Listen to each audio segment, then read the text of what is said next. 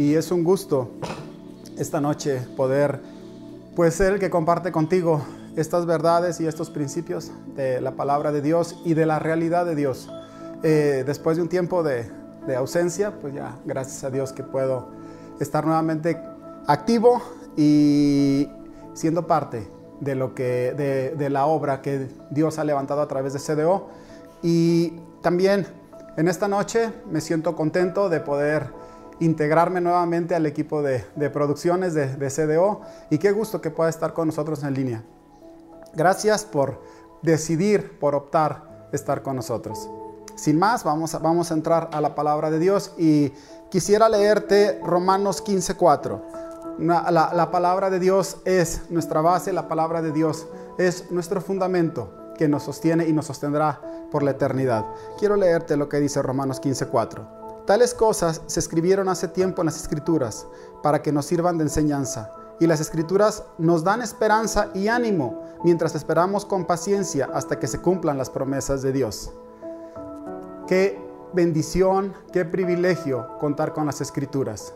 Un pueblo que a miles de kilómetros de nuestra ciudad nos ha bendecido y a través aún de miles de años nos sigue bendiciendo aún en el presente. Y esas promesas siguen vigentes, esas promesas siguen activas, disponibles para nosotros. Este, quisiera, antes de entrar al mensaje, poder orar. Te invito a que oremos, te invito a que eh, nos preparemos para reflexionar en esta verdad de la palabra de Dios. Vamos a darle gracias a Dios por permitirnos estar este día reunidos. Dios Altísimo, gracias. Muchas gracias porque eres bueno con nosotros. Al hacer estas reuniones, Padre, buscamos que muchas más personas te conozcan, que muchas más personas sepan de lo bueno, de tu realidad y de lo misericordioso que eres con todo el ser humano. Padre, al estar preparando todo esto, buscamos que tu Espíritu Santo sea en nosotros y con nosotros, ayudándonos para que en verdad y de una manera eficaz podamos darte gloria. En el nombre de Jesús, Padre, muchas gracias. Amén. Quisiera eh, platicarte un poquito de el por qué quise entrar. Estamos dentro de la serie Desiertos, ya casi estamos cerrándola, si no es que cerrándola. Y al empezar esta situación de crisis en la que nos encontramos, pues a mí me agarró un poquito destanteado, pero también me puso a pensar, me puso a reflexionar sobre las cosas de la vida. Y gracias a Dios por la Biblia, gracias a Dios por la palabra, gracias a Dios porque le conozco. Pero me puse a pensar cuánta gente no le conoce. Cuánta gente de, un de, pronto le cambia la vida, le cambian las cosas y no sabe qué hacer. Y a la verdad quise compartir esto porque creo que le puede servir. Porque gracias a Dios yo sabía qué hacer en los momentos difíciles. Y gracias a Dios también que le fui y le pregunté y gracias a Dios que no, me reveló, nos revela a la iglesia cosas que tiene guardadas para sus hijos. Y una de ellas es que las cosas cambian. Las cosas cambian. Eh, yo, una de las cosas que yo le preguntaba a Dios, Dios, esa promesa que tú has dicho de que esa vida abundante, pues, ¿dónde está? Yo quería esa vida abundante, yo quería en este momento. Pero la palabra de Dios dice, hey, espera, observa a los demás, observa en el pasado. Aquellos hombres de Dios, ellos eh, pasaron desiertos, pero después tuvieron su vida abundante. Tuvieron esa vida porque a través de esos desiertos pudieron aprender, pudieron experimentar y aún pudieron madurar. Y eso es lo que quiero compartirte. Las cosas cambian. Es una de las cosas que tenemos que aprender. Las cosas cambian. Yo me hubiera gustado haber sido niño. Me hubiera gustado haber sido niño toda mi vida, tener mis cuatro abuelitos, mis papás y todo hermoso, pero me voy dando cuenta que poco a poco las personas van siendo quitadas, aquellas cosas buenas o aquellas cosas que te hacían felices, de pronto ya no están, de pronto ya se van. Incluso mi propia infancia se fue yendo. Un día yo era el niño, ahora soy el don. y, y quisiera, a veces quisiéramos ser así, pero una de las cosas para ir conquistando o obteniendo realmente esa vida abundante es aprender, aprender a madurar y aprender a aceptar ciertas cosas, pero también aprender a entender otras realidades. Que aunque sí hay dificultades, sí, sí las hay, también hay un Dios poderoso de nuestro lado. Hay un Dios bueno que nos está, está dispuesto a ayudarnos, que está listo para ayudarnos y que quiere acompañarnos. El Salmo 91 nos dice que Él nos ha sido refugio Este salmo dicen que lo escribió Moisés y este salmo nos recuerda que Él es nuestro refugio de generación en generación. ¿Cuándo ocupan las personas eh, un refugio? Cuando hay dificultades. Entonces quiere decir que cada generación, cada generación está continuamente enfrentando dificultades. Pero afortunadamente y qué bendición para las, eh, en este caso, la generación que sabe que hay un lugar de refugio, que hay un escondite, que hay un lugar de protección, que hay un lugar de seguridad. También otra cosa que es una realidad innegable, el desierto nos madura. El desierto tiene las dos virtudes, ya lo hemos estado viendo, David nos dio una, una muy buenísima explicación el, domingo y a Gabriel y cada uno de los diferentes mensajes, eh, ya esto no lo quiero así repetir tanto, porque pues ellos ya lo han ampliado, lo han ampliado muy bien, pero lo importante, yo quiero, yo quiero enfatizarte esto. No importa cómo entras a un desierto, lo que sí es muy importante es cómo sales de un desierto si sales más fuerte, si sales más preparado, si sales más fortalecido, si sales más, incluso más afilado para vivir y para aprender a vivir y para disfrutar la vida. Esto es, esto es lo más importante. La Biblia, gracias a Dios por ella, está llena de campeones que conquistaron desiertos. El mismo pueblo de Israel es un pueblo que ha pasado cantidad de desiertos, no solo literal que viven en el desierto, que viven en una zona árida, sino también han pasado diferentes clases de dificultades y aún están ahí en pie. Están ahí en, pie como un testigo de que los desiertos se pueden conquistar, de que los desiertos se pueden atravesar y se pueden atravesar en pie, e incluso inspirando y motivando a, a todas las naciones, a toda la humanidad. Quisiera extraje de, todos esos campeones que están en la Biblia, eh, escogí a dos que llamaron más mi atención.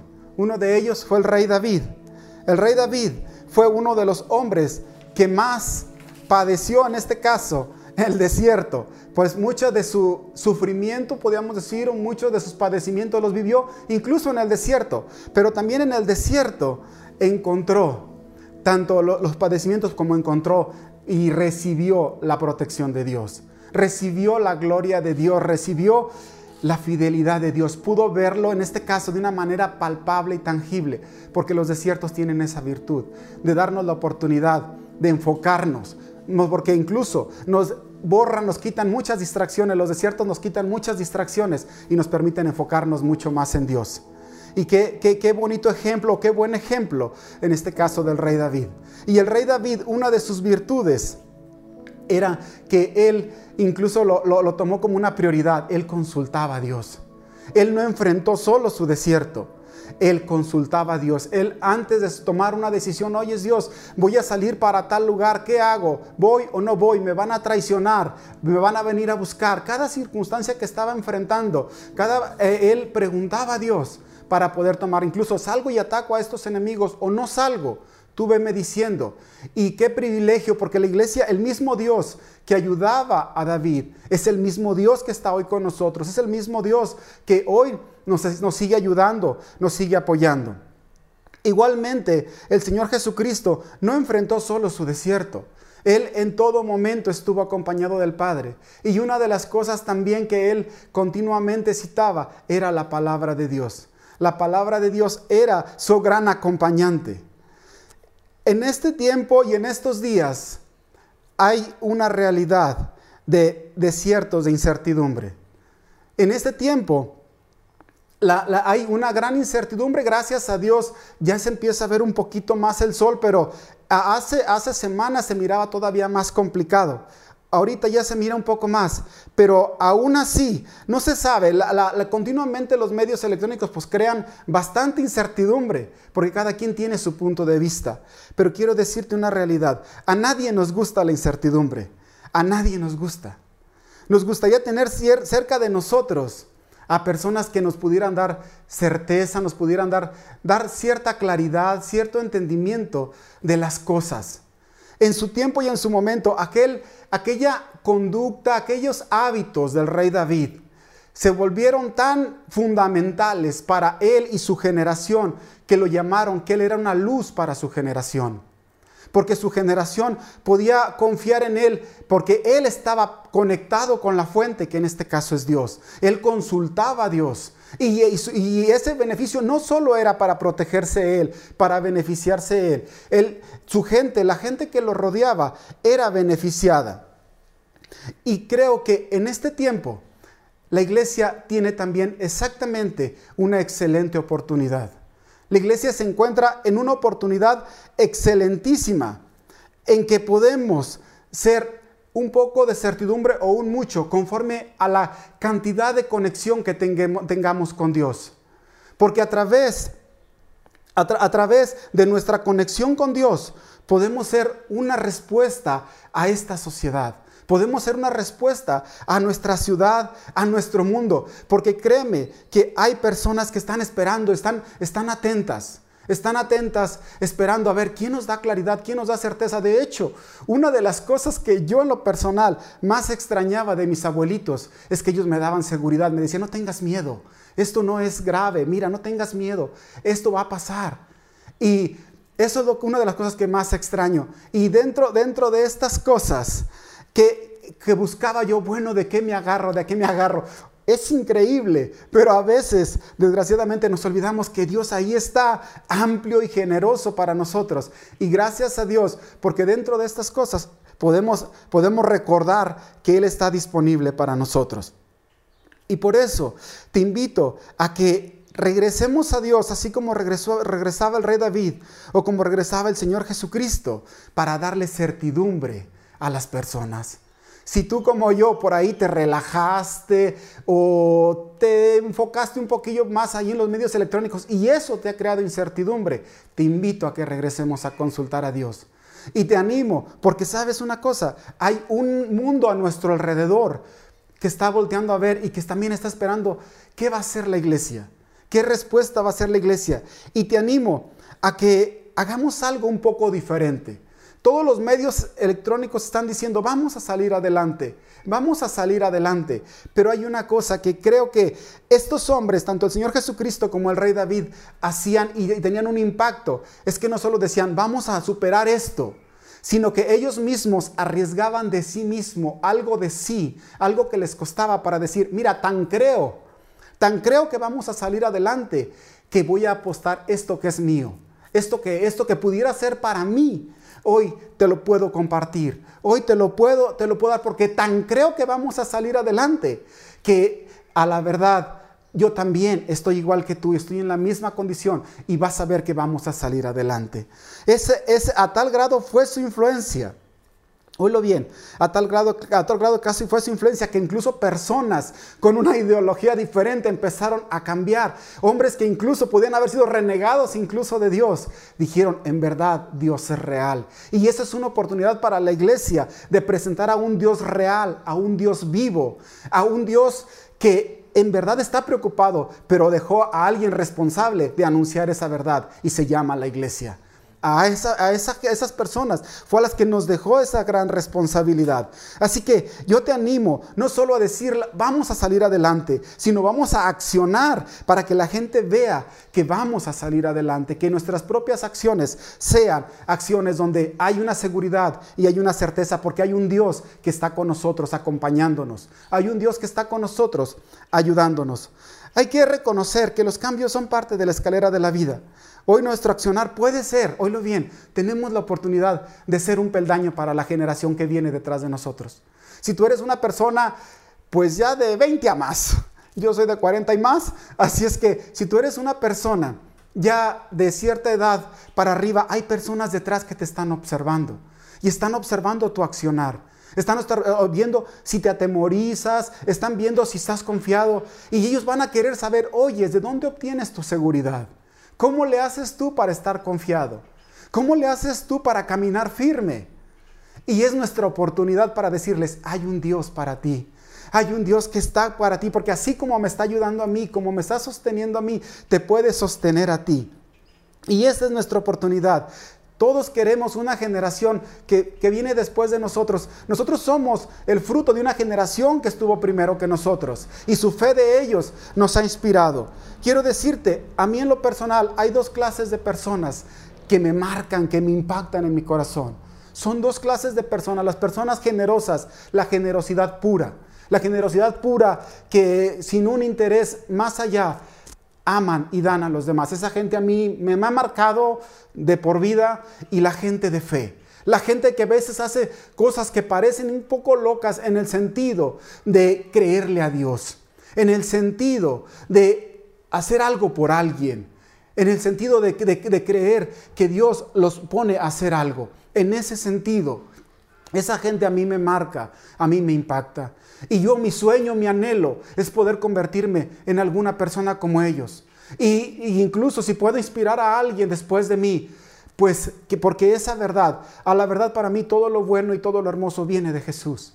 Todo lo bueno, todo lo paciente y todas esas cosas que marcaron un día mi vida en mi infancia y en mi adolescencia. Y aún recuerdo en, día de, en mi tiempo de arrepentimiento, cuando yo andaba mal, para mí son, son, son, un motivo donde Jesús, para mí aquella persona que llegó y me dijo, Jesús te ama. Cuando yo me encontraba mal, para mí fue, realmente fue un acto de fe esa persona que se acercó y me dijo, oyes muchacho, Jesús quiere ayudarte. Yo le conté mis problemas y él me dijo, Jesús quiere ayudarte. Y gracias a Dios por esa clase de personas que se atreven a no negar el mensaje, que se atreven a decir que Dios está vivo, porque en verdad está vivo. Y si quiere seguir transformando vidas y quiere seguir dándole certeza a las personas. Otra realidad también dentro de este tiempo de, dificultad es que el Señor Jesucristo dijo una, una verdad. Dijo, separados de mí nada pueden hacer. Pero ¿por qué no nos íbamos a separar de Él? ¿Para qué no nos íbamos a separar de Él?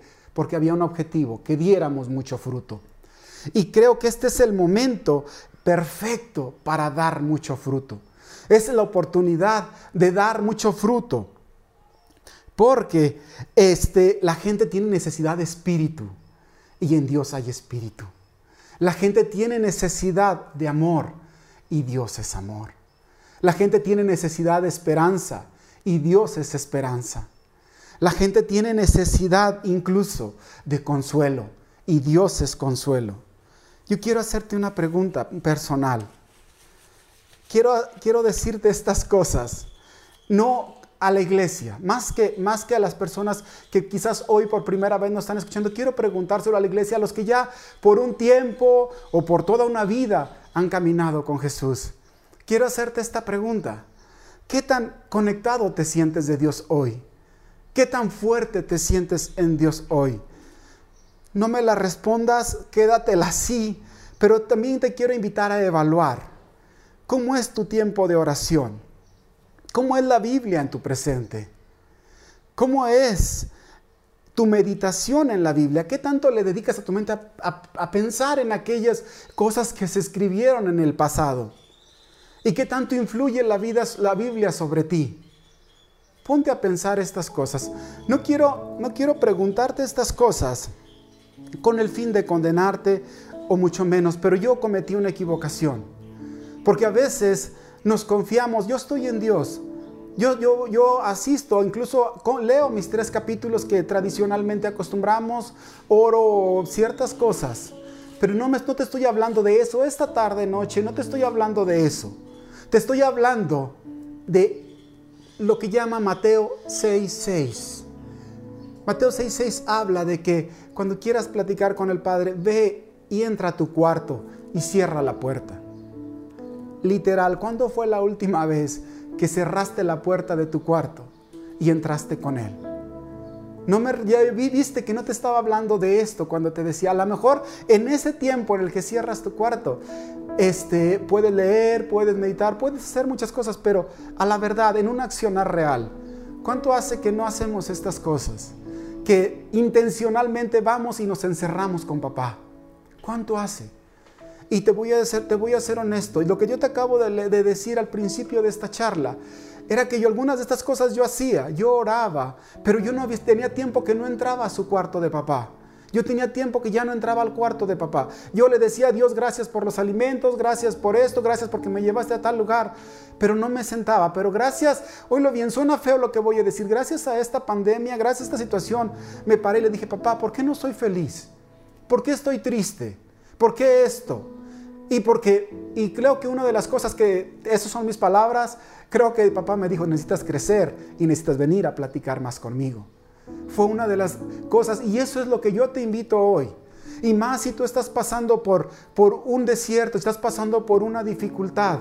Oílo bien, necesitas cerrar ese, ese, cuarto. Y te voy a decir otra cosa que descubrí. No es mi cuarto, no es tu cuarto, es su cuarto. Es tu cuarto. ¿Sabes por qué? Porque es el lugar donde habita Él. Es el lugar de su presencia. Y cuando Él te invita a tu cuarto, aparentemente, en realidad te está invitando a su cuarto. Porque Él quiere platicar contigo y Él quiere resolver muchas cosas.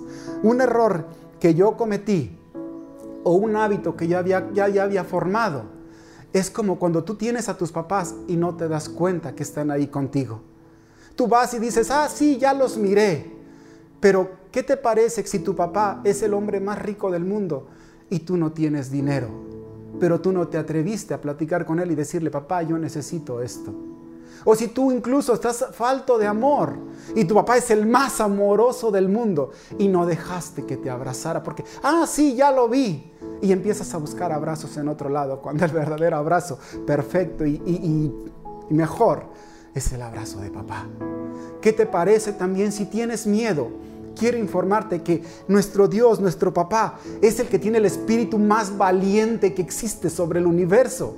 Y qué, qué, diferente hubiera sido si le he dicho, papá, yo tengo miedo, dame de ese espíritu que tú tienes, de ese espíritu valiente.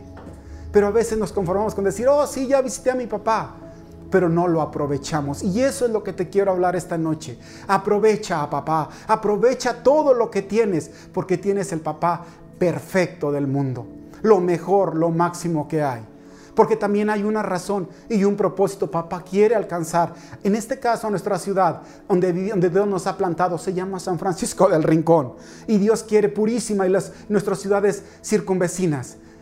Y necesitamos la fuerza de papá, necesitamos la sabiduría de papá, necesitamos la seguridad de papá. Te voy a decir una cosa, necesitamos la certeza de papá. ¿Sabes por qué? Porque incluso nuestro papá no solo es papá de este mundo, es papá de la eternidad. Aún si acabáramos nuestros días en esta tierra, Él sigue siendo nuestro papá más allá de esta vida. Por eso, esa es la parte maravillosa de que, que habíamos desgraciadamente descuidado. Pero hoy es una excelente oportunidad.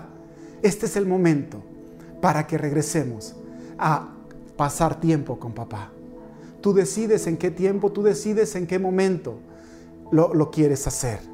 Pero ahí está está su cuarto disponible, sigue estando disponible. Entonces, quizás tú no seas como yo, quizás tú sí estés fuerte. Si tú estás fuerte, quiero recordarte que hay un mundo a tu alrededor, y más en estos días. Hay un mundo a tu alrededor que está esperando a alguien diferente, a alguien que actúe o se comporte de una manera diferente. Ahí está la oportunidad. Y si te has relajado como cometí yo el error de relajarme por unos días, quiero decirte que hoy puedes comenzar. Las cosas cambian, la vida cambia.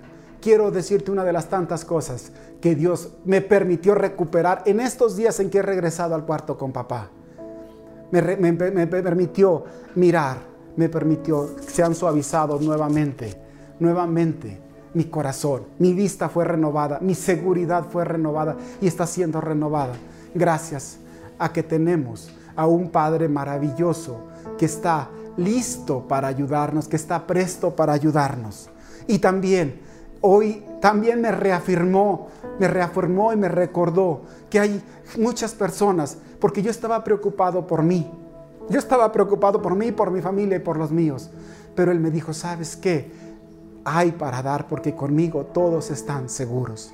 Y gracias a Dios por darnos todas estas cosas. Y gracias por las personas que han seguido creyendo y que han seguido haciendo lo correcto. Yo te animo a que no bajes la guardia, porque a papá es nuestra oportunidad de darlo a conocer este tiempo y este momento. Quiero ah, animarte a que de aquí en adelante ya no vayas solo. Ya no vayas solo a ningún desierto, a ninguna dificultad. Es más, cuando comience la dificultad, corre con papá, corre con papá, corre al cuarto y llénate de él, aférrate de él, porque Él, en Él estás protegido, en Él estás seguro, porque Él es lo máximo que hay en este mundo. Quiero decirte esta realidad. Los desiertos o los tiempos de dolor, sequía, soledad, tristeza, padecimientos, pérdida o cambios en este mundo son inevitables. Dios no los desconoce, pero precisamente, precisamente para eso está Él aquí, para acompañarte cuando vayas a pasar por ellos. Precisamente para eso Él vino y murió en una cruz. Para eso vino y se hizo carne, para que los seres humanos ya no pasaran los desiertos solos. Por eso yo te animo a que cuando te encuentres en un desierto, en vez de quedar postrado en él, puedas tomar de la fuerza de papá y un día digas, yo estuve en ese desierto. Y cuando alguien te pregunte, oye, estoy en un desierto, ¿qué hago? Mira, aquí está la respuesta. Papá me acompañó, te puede acompañar también a ti. Y eso es lo que te animo. Si estás en un desierto, ve con papá. Si, si ya estás fuerte y estás listo, ve y ayuda a los que están pasando por un desierto y guíalos a papá.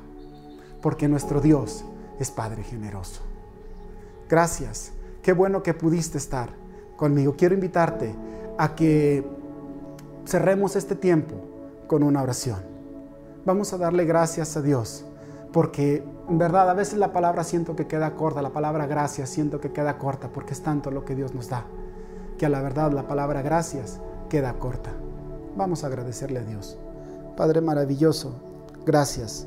Gracias por presentarte a nosotros. Mi, mi, corazón y nuestro corazón se alegra en el honor y en el privilegio que nos has dado al hacernos tus hijos y al mostrarte y acompañarnos todos los días de nuestra vida.